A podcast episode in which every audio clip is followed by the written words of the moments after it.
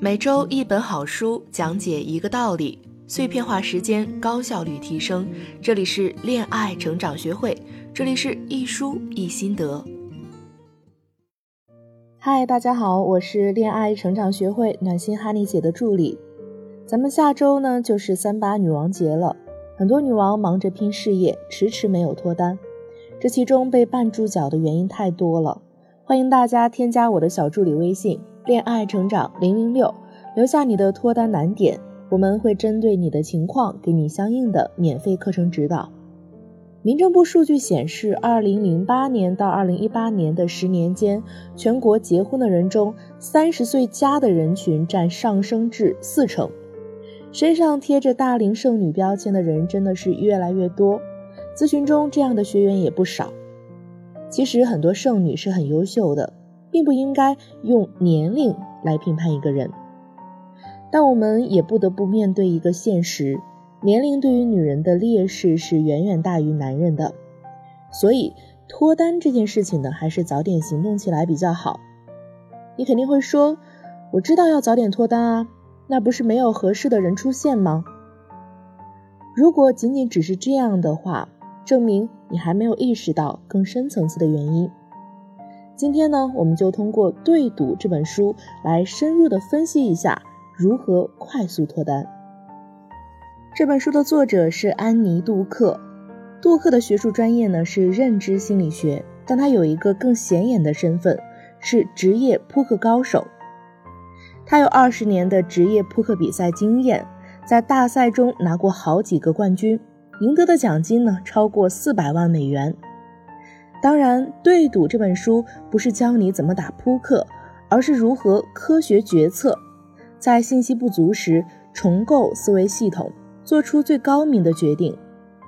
职业扑克手就是职业决策者，他们需要在两分钟内做出二十个决策，而且都是豪赌，还要赌赢了。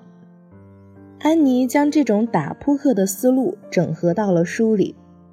人生要像打牌一样，设计一套属于自己的打法或系统，坚定不移地执行下去，才能无往而不胜。下面呢，我们来分享一下书中的精华。脱单未果的最大原因是什么呢？之前知乎上有一个关于我的择偶标准算不算高的问题。姑娘父母要给她介绍对象，于是乎呢，姑娘列出一些择偶标准：不抽烟，不酗酒，身高超过一七三，本科以上学历，没有房的话一定要有买房的能力，喜欢运动、旅行，厨艺好，不是妈宝男，父母文化高且家庭和睦的等等。姑娘的母亲说她要求高。姑娘不服气，于是呢，在知乎上列出了自己的择偶标准，提问要求是否偏高。因为姑娘本身的条件每一条跟标准对比都低一些，所以呢，知乎上几千个回答各种分析都觉得姑娘的标准高了。不过，姑娘本人显然并不觉得自己的择偶标准高了，那就不得不提杜克说的自立性偏差这个概念了。什么是自立性偏差呢？斯坦福大学的社会心理学家罗伯特·麦考恩有一个观察特别有意思，他发现，在所有的交通事故记录中，百分之七十五的司机都指责是别人犯了错。如果事故至少涉及到两辆车，那么百分之九十一的司机都认为是对方犯错。而哪怕事故中只有一辆车，也有百分之三十七的司机能找到别人身上的原因。这个呢，就是自立性偏差。它包括两点：第一，如果我做这件事情没有做好，那肯定是因为不可控的、别人的或者意外的缘故；第二，如果我做这件事情成功了，那肯定是因为我的水平高。自律性偏差几乎是每一个人都有的认知偏差，所以面对择偶标准这个问题，一般我们都会想，不是我的择偶标准高，而是别人没有眼光发现我的好。这种态度呢，能让自己活得更加舒心，但对脱单没有任何帮助。杜克说，自立性偏差是职业扑克选手最大的魔障。我认为，在很多方面都是，因为自立性偏差最大的问题在于，它让我们总是把失败归结于外部的原因，不愿意承认自身的一些问题。知乎上的那个姑娘，如果不正视自己跟符合她择偶标准男生的差距，那么她就会陷入到喜欢我的我都看不上，我看上的又不喜欢我的尴尬境地。脱单涉及到择偶标准是高是低，市场其实可以给你一个很好的反馈。有多少人在追你？追你的人水平是怎样的？这个基本上可以反映出你在婚恋市场上的受欢迎的程度，以及跟自己相匹配的人大概是什么样的。在单身的人群中，很多人觉得自己之所以单身，并不是没有人追，只是因为看不上那些喜欢自己的人才选择单身的。如果这种情况一直持续，那么你就需要注意一下，是不是因为自立性偏差这个原因导致的。讲完多数女孩子会踩的坑之后，我们再来讲一讲脱单的时候怎样才能择优，找到最好的那一个。脱单如何找到更好的人呢？每个姑娘都想找到一个最好的、最适合自己的人。要找到这个人，用杜克的话来讲，你需要建立起系统思维。跟系统思维相对应的是线性思维。线性思维注重结果，属于不达标就是不合格。知乎上那个姑娘就是一种线性思维，一个标准不符合就直接 pass 掉，那么多标准能符合的人少之又少，最后的结果呢，就是可想而知的了。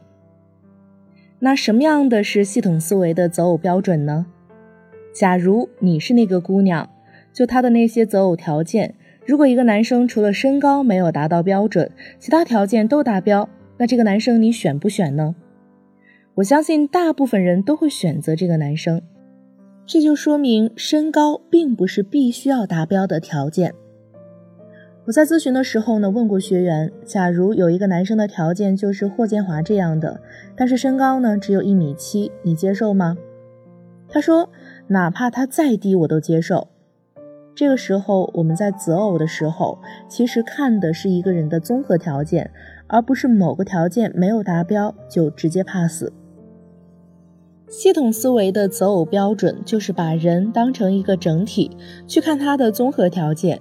你想想，你列出的标准里有一条是需要在企业里担任高管的职位，那假如这个人没有工作，但是呢有很多套房，靠收房租赚钱。你是不是还愿意接受呢？所以呢，你只需要列出一些你完全不能接受的条件，把这部分人 pass 掉就可以了。然后跟没有 pass 掉的人相处之后，再决定是否进一步发展。你一定要明白一个道理：你手中可以接触到的男性资源越多，你遇到适合的人的可能性才越大。系统思维让你更注重相处过程。同时呢，因为没有那么多条条框框的限制，你也相当于有了更多的选择机会，脱单的几率呢，自然也就越大。系统性思维并不是听完这个概念自动形成的，这意味着我们要从舒适区中走出来，将旧的线性思维习惯抛弃掉。开始呢，肯定是痛苦的，但是只有走出线性思维的舒适圈，我们才能更好的解决人生面临的一切难题。据不完全调查，女性撩汉失败的重要原因就是我和男神没话聊。其实啊，在撩汉的过程中，永远没有失败，只是你的功力还不够，或者是你还没有找到适合你的战场。添加我的助理咨询师微信“恋爱成长零零六”，专业的情感老师教你一套撩汉技巧，让男人在不知不觉中被你征服。好了，今天的节目就到这里，我们下周再见。